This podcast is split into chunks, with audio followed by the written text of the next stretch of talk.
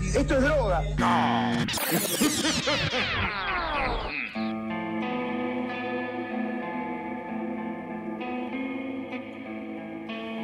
Muy buenas buenas a todos ser oyentes, sea humano o no. Esto es Mambo Criminal, yo soy el Muni y les doy la bienvenida a este nuevo mini episodio de cuarentena. Por ahora sigo yo solo, eh, los pibes están bien.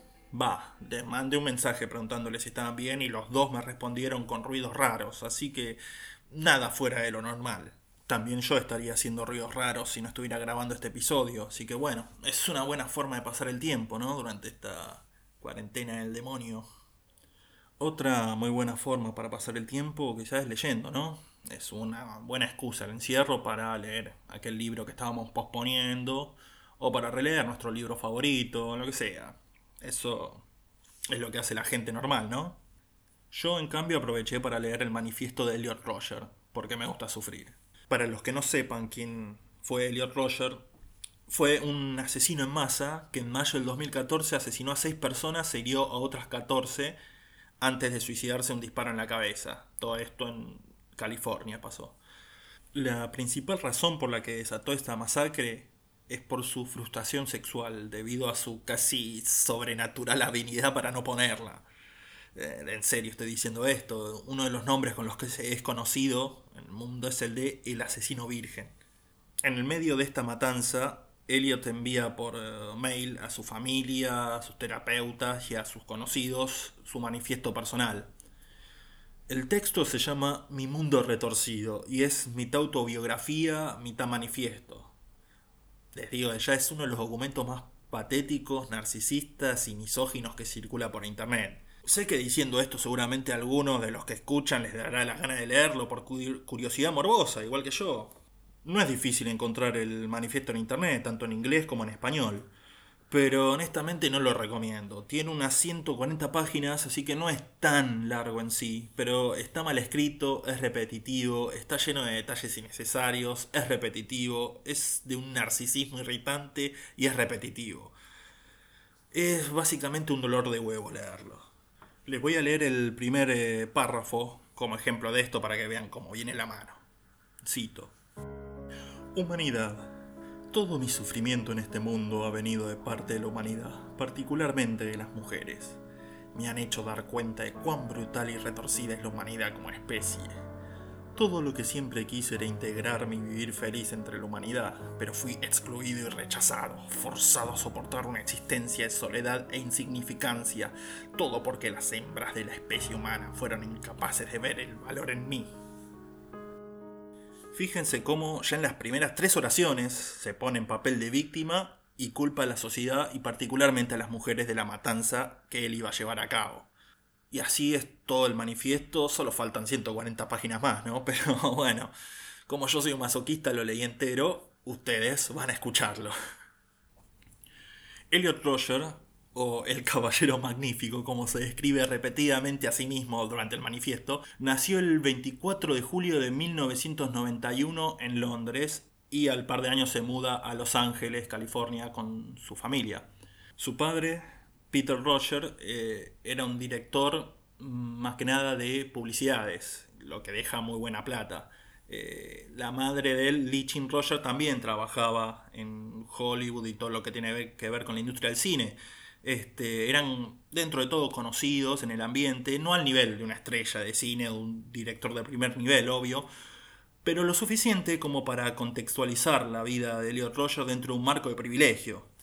De hecho, Elliot Roger utiliza las primeras páginas de su manifiesto, de su autobiografía, para comentar a todos los países a los que fue de vacaciones con sus padres durante la infancia y para autocongratularse de ser un viajero del mundo a los cinco años y ya haber visitado seis países. Ay, qué pendejo insoportable. Pero no parece haber nada raro en la infancia de Elliot Roger, parece una infancia normal como la de, qué sé yo, la de pibes en este contexto de privilegio de Hollywood. Todo parece normal. Hay pequeños detalles en la escritura del manifiesto, sin embargo, que delatan lo temprano y profundo de su narcisismo y lo frágil de su ego. Hay un par de anécdotas insustanciales sobre sus amigos y, entre comillas, enemigos en el jardín. Y es notable como casi 20 años después y durante la escritura de un manifiesto asesino, Elliot siente la necesidad de recordar estas cosas y expresarlas, anotarlas.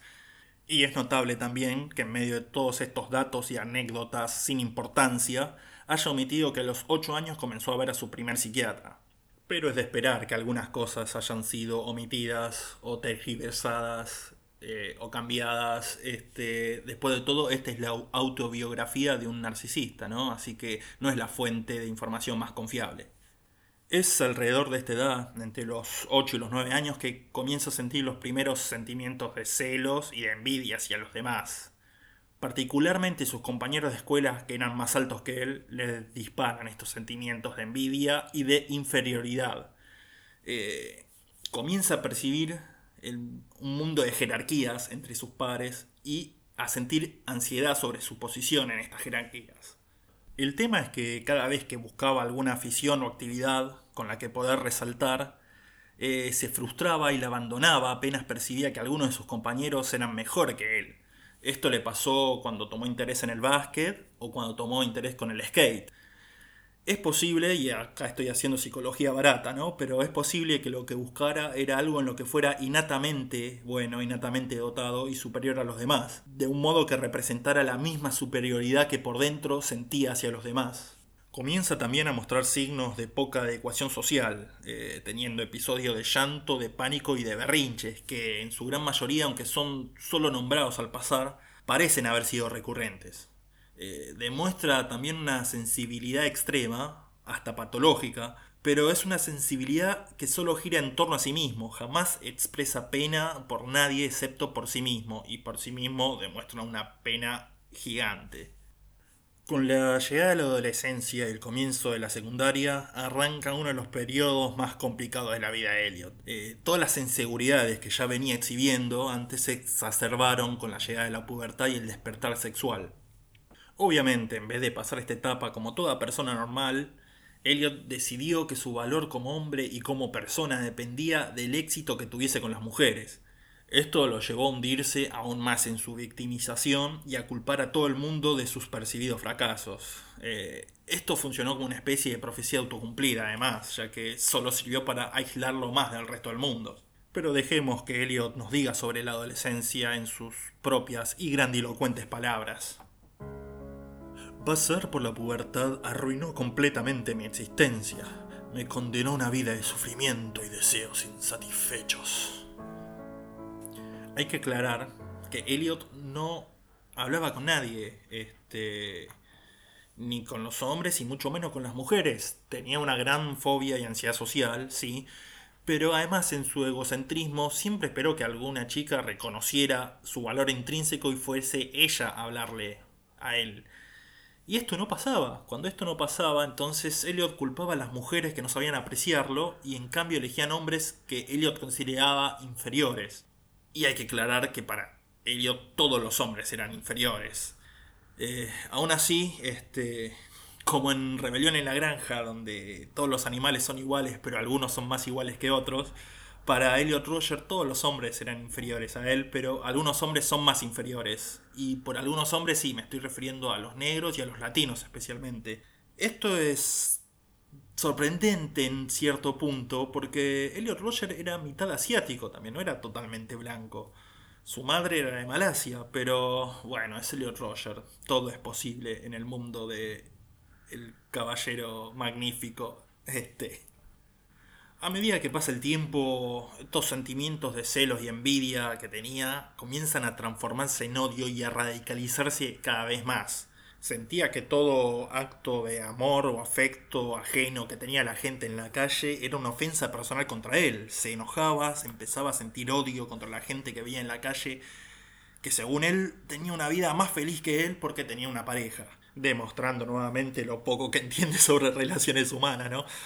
En sus momentos más extremos de fantasía, eh, flashea con encerrar a todas las mujeres en campos de concentración y dejar viva solo un par con fines de reproducción, la cual sería mediante fecundación artificial con el objetivo de eliminar la sexualidad de la humanidad, lo cual convertiría la vida en algo más justo o algo así. Eh, creo que es momento, es el momento de todo episodio donde debo recordar que nada de esto es inventado, ¿no?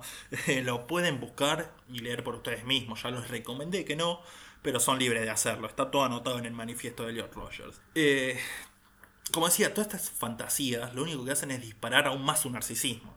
Voy a citar de vuelta a Elliot Rogers. Debido a todas las injusticias por las que he pasado y la visión del mundo que desarrollé debido a estas, concluí que debía estar destinado a la grandeza. Estaba destinado a cambiar el mundo y reformarlo de una manera que me conviniera a mí. No sé si sus planes para cambiar el mundo incluían ir a la universidad y graduarse, pero si eran así, ya le empezó a ir mal ese plan. Porque apenas termina la secundaria, arranca la facultad y abandona enseguida. Este, lo cierto es que ya en esta etapa no puede ir a una clase en donde hayan mujeres bonitas y que hablen con otros hombres que no sean él. El tipo deja las clases cuando pasa esto y le pasa en casi todas las clases. Así que deja, abandona todas las clases, abandona la facultad por un tiempo. Su madre le insiste en que consiga trabajo, si no va a estudiar. El tema es que todos los trabajos que puede conseguir un pibe de 18 años que acaba de terminar la secundaria los considera él todos por debajo de su estatus. Para el año 2011, con 20 años, Elliot retoma sus estudios en otra facultad. Sus padres, que saben que algo no anda bien con Elliot, aunque no sospechan que tan mal está todo en realidad, creen que es mejor que se independice y cambie de aires. Este, creo que es importante en este punto resaltar que por todo lo que he leído, los padres de Elliot realmente trataron de ver que andaba mal con su hijo y ayudarlo y no es por negligencia paterna que Elliot terminó como terminó. Lo cierto es que así es como Elliot llega a la Universidad de Santa Bárbara en California. Eh, nada cambia en su vida, obviamente. Comienza a convivir con otros jóvenes en los departamentos de estudiantes que están cerca de las universidades, este, pero con todos sus compañeros tendrá problemas de convivencia. Cambia continuamente de vivienda y de compañeros y con prácticamente todos tiene algún problema. Llega este momento un punto crítico en el que tan solo ver una pareja joven en la calle lo llena de una furia asesina. Y a veces no solo parejas, eh, tan solo ver a un hombre y una mujer joven, jóvenes charlando entre ellos en la calle o en la facultad era, era suficiente para causarle una crisis. Eh, en este momento también sus fantasías empiezan a tener una forma más concreta. Específicamente se ve a sí mismo torturando y asesinando a aquellos quienes lo enfurecen que es prácticamente todo el mundo igual. Demostrando una vez más su entendimiento completamente superficial del mundo, eh, se obsesiona en esta etapa con comprarse ropa de marca, accesorios ostentosos. Eh, básicamente quiere darse una imagen de sofisticación y riqueza para atraer mujeres. Esto obviamente tampoco funcionó, ya que como dijimos antes en su delirio narcisista, creía que con solo estar, solo existir era suficiente para atraer a las mujeres que él creía que le respondían las cuales vale aclarar en este momento que él está obsesionado con las mujeres jóvenes, rubias y atractivas, nada más. Parecía que el resto de las mujeres no le importaban. Es alrededor de esta etapa, luego de este nuevo fracaso, eh, cuando empieza a actuar sobre sus impulsos. Eh, en una ocasión, enfurecido por ver a una pareja en Starbucks, les arroja el café que había pedido en la cara y huye. Lo mismo hace en otra ocasión a dos mujeres que supuestamente lo habrían ignorado, eh, también les tira el café que había comprado, que por suerte no estaba muy caliente, pero por eso no terminan siendo episodios muy graves en sí, pero dan muestra de cómo Elliot comienza a prepararse poco a poco para ir llevando a la realidad sus fantasías violentas. Nuevamente, Elliot dura un par de semestres en la facultad para luego dejar de concurrir a las clases por los mismos motivos que la otra vez. Eh, sin embargo, esta vez no les cuenta nada a sus padres que siguen mandándole plata. Entonces se queda viviendo ahí en Santa Bárbara. Una nueva obsesión se mete en la cabeza de Elliot ahora. Cree que necesita ser millonario, pero no solo esta vez para atraer mujeres, sino también para someter y dominar a todos aquellos que Elliot creía que le habían robado lo que se merecía. Recordemos que ya era, mediante casi todas las métricas con las que querramos medir, bastante rico, ¿no? Pero eso no le alcanzaba. Y no se le ocurrió mejor método a Elliot para volverse millonario que ganar la lotería. De verdad, así es como funciona la cabeza del pibe este que quieren que les diga. Eh, en un paréntesis, quiero decir que por la forma en la que está escrito en el manifiesto, parecería ser que Elliot descubrió qué era la lotería recién a los 18 años y tuvo que preguntarle a su madre de qué se trataba esto. La explicación más simple que podría a ver a esto es que quizá en Estados Unidos la lotería no es tan popular, por eso no sabía que era. No sé si es así. Pero qué sé yo, es Elliot Roger, es todo posible. Lo cierto es que Elliot estaba tan convencido que era una persona especial destinada a la grandeza que le pareció lógico que eventualmente iba a ganar la lotería. Consideraba esta su última oportunidad de escapar a una vida de soledad. Comenzó a gastar entre 400 a 700 dólares por mes comprando tickets de lotería, tanto en California como en estados vecinos, y nunca ganó. Luego de intentarlo durante todo el verano, finalmente se rindió y se convenció de que jamás podría mejorar su vida.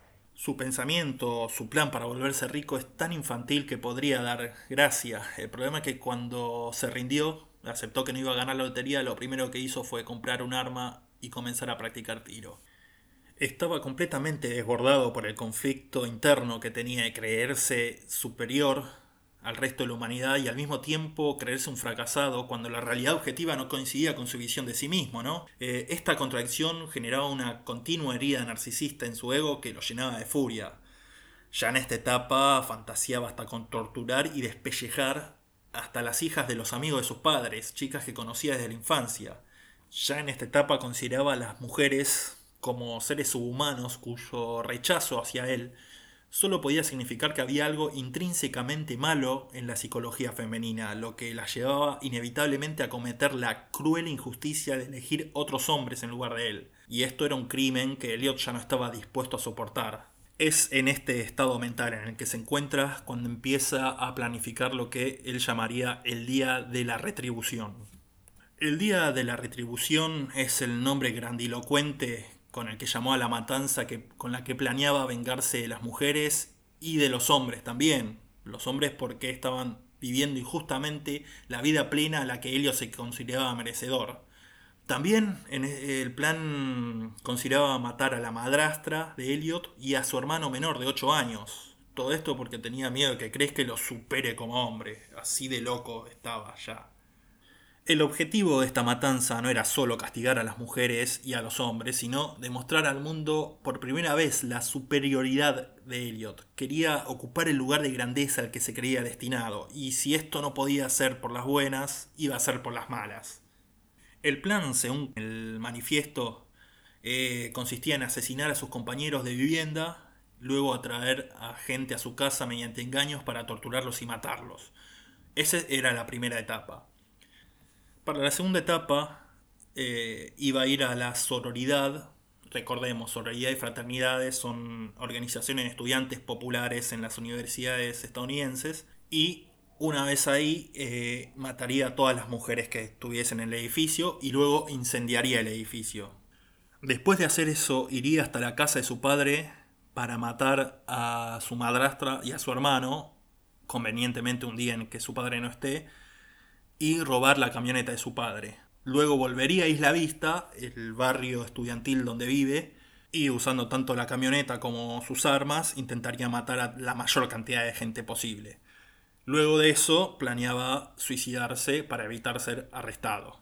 Este era el plan original según consta en su manifiesto, el cual concluye de la siguiente manera. Yo no soy parte de la raza humana. La humanidad me ha rechazado. Las hembras de la raza humana nunca han querido estar conmigo, así que ¿cómo podría considerarme a mí mismo parte de la humanidad? La humanidad nunca me ha aceptado entre ellos y ahora sé por qué. Yo soy más que humano. Yo soy superior a todos ellos. Yo soy Elliot Roger, magnífico, glorioso, supremo, eminente, divino. Soy lo más cercano a un dios viviente. La humanidad es una especie asquerosa, depravada y maligna. Mi propósito es castigarlos a todos. Yo purificaré al mundo de todo lo que está mal en él. Sí, sí, Elliot, lo que digas, sí. Eh, una cosa que he notado leyendo el manifiesto es que Elliot la gran mayoría de las veces usa la palabra chicas o hembras para referirse a las mujeres, sobre todo a las que se sentía atraído. Eh, yo no soy un gran psicólogo, ni un pequeño psicólogo tampoco, no soy un psicólogo en absoluto, pero voy a arriesgar la teoría de que la palabra mujer sonaba a la vez demasiado intimidante y demasiado humanizante para él. No sé, digo, es mi teoría. Durante este periodo, Roger comienza a subir videos a YouTube que consiste en su mayoría de él mismo expresando sus opiniones y sentimientos sobre su soledad y su frustración sexual. Se cuida de no exponerlo verdaderamente violentas, que son sus fantasías, pero son lo bastantemente perturbadoras como para llamar la atención de la ley. Alguien, no se supo, creo que nunca se supo quién, vio sus videos y alertó a la policía. Estos fueron a, su casa y lo cuestionaron levemente, no, no, no muy rigurosamente. Elliot logró engañarlos y mostrarse afable y educado ante ellos. La policía al final desestimó el caso y se fueron. Si hubiesen revisado su pieza habrían encontrado tres pistolas y 400 balas que Elliot había estado juntando. Tres semanas después de esto llegó el día de la retribución. Eh, el viernes 23 de mayo de 2014, Elliot espera que sus tres compañeros de vivienda vayan llegando a su casa después de clases y los va matando uno a uno a cuchillazos y machetazos. A uno llegó a darle 94 puñaladas. Por alguna razón desestima la parte de su plan en la que iba a engañar a gente para llevarla a su casa, torturarla y matarla. Quizás se dio cuenta que con sus pocas habilidades sociales jamás iba a persuadir a nadie para ir a su casa. Lo cierto es que en vez de hacer eso, sube un último video a YouTube y manda su manifiesto por mail a sus padres, a sus terapeutas y a un puñado de conocidos. El video que sube a YouTube se llama Retribución. Voy a pasar un fragmento para que escuchen la voz del tipo este. Hi. Hola. Elliot Roger here. Elliot Roger aquí. Well, bueno, this is my last video. Este es mi último video. It all has to come to this. A esto tuvo que llegar. Tomorrow Mañana is the day of retribution. es el día de la retribución.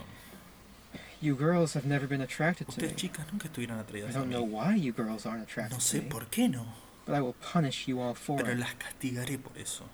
It's an injustice, Es a una crime, injusticia, un crimen. because Porque I don't know what you don't see in me. no sé qué no I'm ven the en mí. perfect guy. Soy el tipo perfecto. Eh, seguramente subiremos el video completo subtitulado a nuestra página, a nuestro canal de YouTube para que puedan verlos. Creo que es mejor eso, esos seis minutos para conocer bien la psicología de Leo Roger que leer el manifiesto. Hecho esto, se dirige a la casa de sororidad de la universidad para la segunda fase de su plan. Aquí por lo menos tenemos la pequeñísima satisfacción de que su plan, en el que el manifiesto insistía que debía ser perfecto, se cae por completo casi.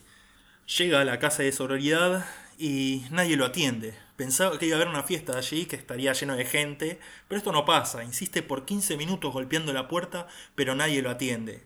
A ver, el chabón tenía un arma, podía disparar en la puerta, abrirla, romper una ventana, pero no, golpea la, 15 la puerta por 15 minutos, no la atiende nadie y se frustra. Decide desquitarse entonces con quien tuviese a su alcance. Este, comienza a disparar en la calle casi al azar. Eh, en este momento mata a dos mujeres y hiere a otra. Luego de esto se sube al auto y empieza a manejar erráticamente alrededor de Isla Vista, disparando de la ventanilla prácticamente al azar y pisando a quien se le cruzara. La policía es alertada en este momento y lo empieza a perseguir. En la persecución y en los tiroteos que se desatan son heridas más personas, tanto por las balas como por el auto de Elliot Roger. Finalmente, ya herido y acorralado, Elliot Roger se termina disparándole a la cabeza, poniéndolo fin a su lamentable y patética vida. Al final de cuentas, la guerra de exterminio contra las mujeres de Elliot Roger dejó una cifra de 14 heridos y 6 muertos, la mayoría de estos muertos hombres, dejando en claro que Elliot Roger, el caballero magnífico, ni siquiera podía hacer bien el mal. Pero si bien la vida de Elliot Roger fue totalmente patética, quizá lo más perturbador de todo esto es la resonancia que sus ideas tuvieron en un gran número de personas. Eh, seguramente en el futuro hablaremos alguna vez de los incels. Por ahora diremos que es una comunidad de internet compuesta en su inmensa mayoría por hombres, generalmente jóvenes, que han adoptado como rasgo principal de su personalidad el hecho de no poder ponerla nunca. Eh, esto podría sonar gracioso si no fuera por la misoginia violenta que pervade estos lugares. Elliot Roger fue el primero, pero no el último de los asesinos en masa que surgió de esta comunidad. Si quieren saber más mientras tanto sobre los incels, personalmente les recomiendo que vayan a YouTube y busquen el video titulado Incels del canal ContraPoints, el cual me parece el mejor video sobre este fenómeno. Y luego, si quieren, vean todo el canal de ContraPoints porque me parece el mejor canal de YouTube. sé que esto me estoy desviando un poco del tema, pero entre tanta forrada que he tenido que relatar hoy, tenía ganas de recomendar algo bueno también, ¿no? Y así llegamos al final de este mini episodio. Solo me queda acotar que si algún hombre, especialmente joven, escucha esto y se encuentra concordando con los pensamientos expresados en este manifiesto, eh, solo te puedo decir salí de ahí, amigo.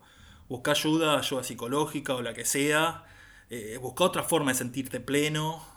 Y eh, nada, si las mujeres no te dan bola, no es en absoluto culpa de ellas, es totalmente culpa tuya y no está mal eso. Si es algo que, es, que está en vos lo que no funciona, al menos tenés la oportunidad de cambiarlo, pero eso es algo que tenés que resolver solamente vos por tu cuenta y nada, absolutamente nada de lo expresado en este manifiesto te va a ayudar para eso. Y si en cambio no querés hacerme caso, bueno, acordate que corres el riesgo de ser ridiculizado para toda la eternidad como le pasó a Elliot Roger, el caballero magnífico. Esto ha sido todo por hoy. Gracias como siempre, tanto de parte mía como de Flor y de Santi, por todos los mensajes y apoyos que recibimos. Esperamos cuanto antes poder estar todos juntos nuevamente.